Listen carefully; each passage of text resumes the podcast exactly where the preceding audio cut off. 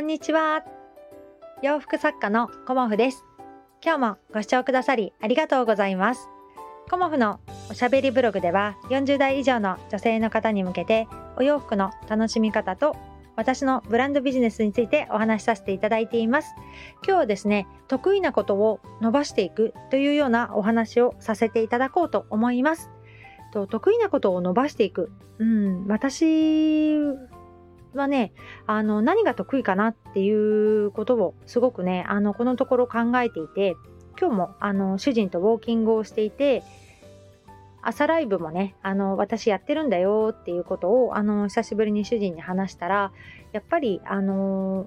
得意なんだね、タカはっていうふうに言われました。うん。で、喋ることが、あの、得意って思ったことはあんまりないんだけれども、なんか喋ることが楽しい。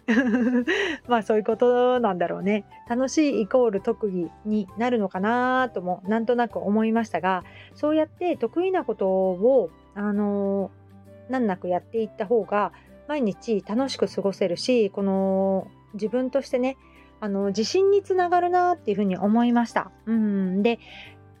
逆にね、苦手なことってなんだろうって、まあ、皆さんにいつもお伝えしてるのは、やっぱりこう文章を書くことなんだよね。うん、で文章がじゃあ全く書けないかっていうとそうではなくてあのある程度あの文章はまあ人並みぐらいには書けるとは思ってるんだけれどもそれでもねあの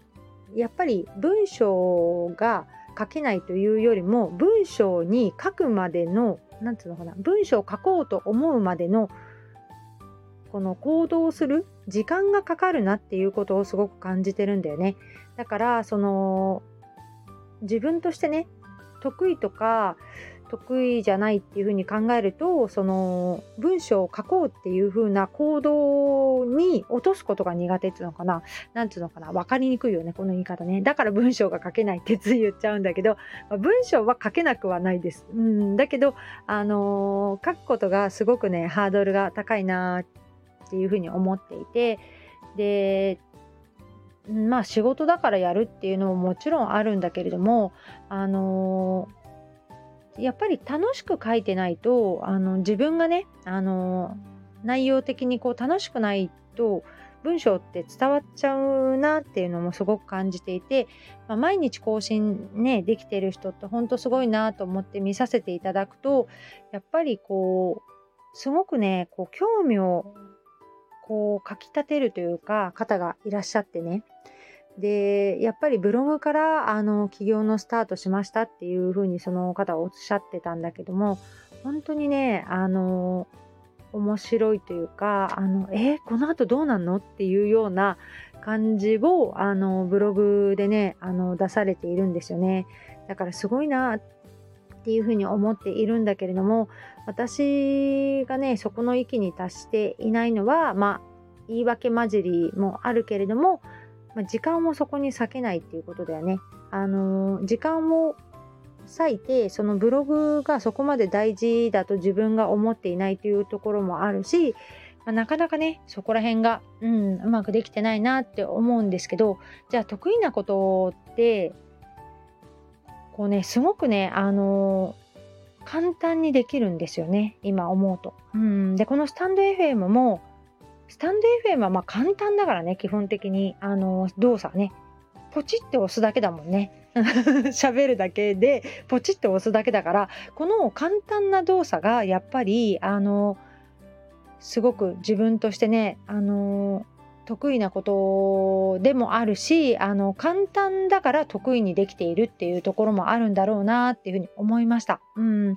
で私今までその特技っていうのがあんまりなくて、うん、で自分のねよく履歴書に特技って何かこうっていつも思ってたんだけどずっとねあの書道って書いてきました。はい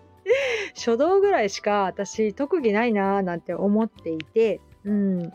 でやっぱり小さい頃から、あのー、ずっとね書道をやってきたんだけれども書道はね、あのー、大好きでした。うんだけど朝起きるのが苦手だから日曜日の午前中に書道塾に行かなきゃいけないっていうね書道教室に行かなきゃいけないっていうのがちょっとね私にはあのー、気が重かったんだけれども行ってしまえばねもう本当に字を書くこと、うん、筆をこう握ることうん、本当楽しいんですよね。だから、あの、コモフのお客様にも、あの、今はね、まだ自分としてここに時間を取りたいと思っているので、お手紙をね書かせていただくことも結構あってでお手紙もねあのこう筆では書けないからねあの万年筆であのこのところはね書かせていただいてるんですよね。うんで万年筆はねずっと欲しいなって思っていてどこで買おうかなどんなのがいいかなっていうふうに思っていたら娘がねあのー2年前に私にプレゼントしてくれました。うんで娘が選んでくれたオリジナルのインクでこうねスケルトンになっている万年筆だったんだけれどもだから万年筆で書くとねもう全然ねこう字のあの走っていく感じっていうのかなこう本当は縦書きにした方がシャカシャカシャカって綺麗に書けると思うんだけれども私はね横書きでお手紙を書いているんですね。うんでなんで横書きかっていうとあの横書きの方が読みやすいと思うんですよね。あの Kindle 本とかも読んでいると縦書きってすごい読みにくいなって私思うんですよね。うんあの画面に入りきらないまずスマホで見た時にで大きくするとあの上行ったり下行ったりしなきゃいけないからすごくね縦書きって読みにくいなと思って私の Kindle はあの横書きにしているのとあとちょっとねあの小さめにっていう風にはしてるんだけれどもそういうところであの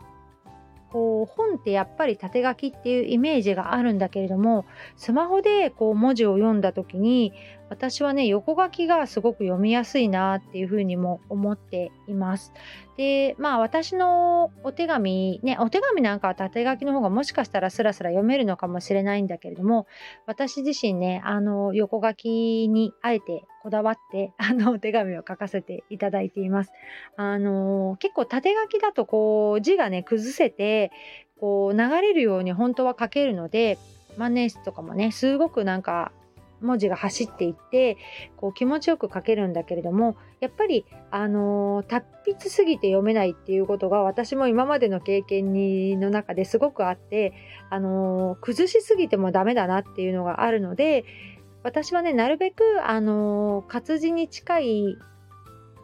方向性というか活字に近い字を書こうかなっていうことであのあえてこう縦書きにしちゃうと崩しちゃうから横文字で見やすくっていう風にはしてるんだよね。だから自分のあの字を書くこととかあのお手紙書くことそれも文章なんだけれどもそういうことはね全然私ね苦にならないんだけれども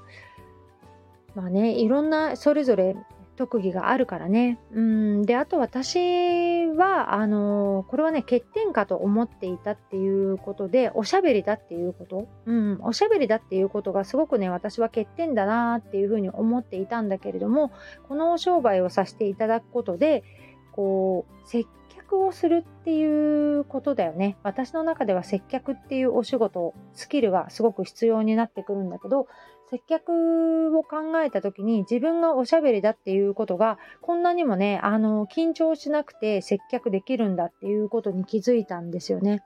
でただおしゃべりしてればいいかっていうことではなくて私もあの個展をやっていくっていう時にねあの接客についてもう何冊かあの本で学んだりもしました、うん、どういうものがねプロの接客かっていうこともあのまあないなりにねあの私も学んでからあの接客をさせていただいたりもしてるんですけどまあね それをねみんな感じてないかもしれないんだけれどもあの私の中でいろいろ接客についても勉強をしました。うん、だけどあの自分が学んだその接客の知識プラスあの自分の個性、うん、おしゃべり度、うん、そういうものをプラスして今のねコモフの接客にはなっているとは思うんですけどなかなかね、あのー、接客はね、難しいなっていうふうにも思います。うん、自分が心を開いていても、相手がすぐ心を開けないっていう時ね、なかなか距離感って難しいなとも思っているんですが、やっぱりね、これもね、経験ですよね。接客も全て経験かなっていうふうにも思っているので、私の中でね、こう、あげると得意なこと、うん、なんだろうってあげると、やっぱり書道と字を書くことと、あとおしゃべりなことかなっていうふうにも思うし、あのー、意外と自分では気づいてないんだけど、タカちゃんやること早いねっていつも言われるんですよね。あの、ちゃちゃちゃっていろんなことがすごく完璧にはできないんだけど、なんでも、こう、家事もそうなんだけど、ちゃちゃちゃってできたりするんだよね。私ね。あの、そんなに完璧にはやってないんだけど、最低限のことをこう早くできるっていうねあのそういうところももしかしてみんながいつも早いねって言ってくれるからそれももしかしたら特技かもしれないし車の運転も実はあの苦手じゃないんですよね。うん車の運転はね意外とどこでも行けるというかあのまあ、田舎育ちだからね車社会で育っているのもあるからあの毎日車の運転してるっていうのもあるけど車の運転でここはいけないとかっていうところはね、私はないかなと思っています。まあ、自動車のね、関係の仕事をしていて、まあ、設計もやってたことがあるぐらいだから、車がね、好きなんだよね、私ね。だから、その車関係のお仕事をしてた時もとっても楽しかったんだけど、車の運転もね、実はね、どちらかというと得意かなとは思っています。そんな感じでね、あの、だらだらと今日ちょっとまとまりあんまなかったですが、得意なことをね、あの、伸ばしていこうと今日は思っています。ということでね、あのちょっと自分ができてないことと得意なことを組み合わせて、習慣化できるようにっていうのをね、今ちょっと漠然と考えています。ということで9月に入りました。今日からまた秋勝手に私は今日から秋って思ってるんだけど、秋のね、あのー、季節を感じながら、秋のコモフ展、えー、と9月10日11日北鎌倉駅前ギャラリーエニスさんで開催させていただきます。ぜひぜひいらしてくださいね。今日もご視聴くださりありがとうございました。洋服作家コモフ小森屋隆子でした。ありがとうございました。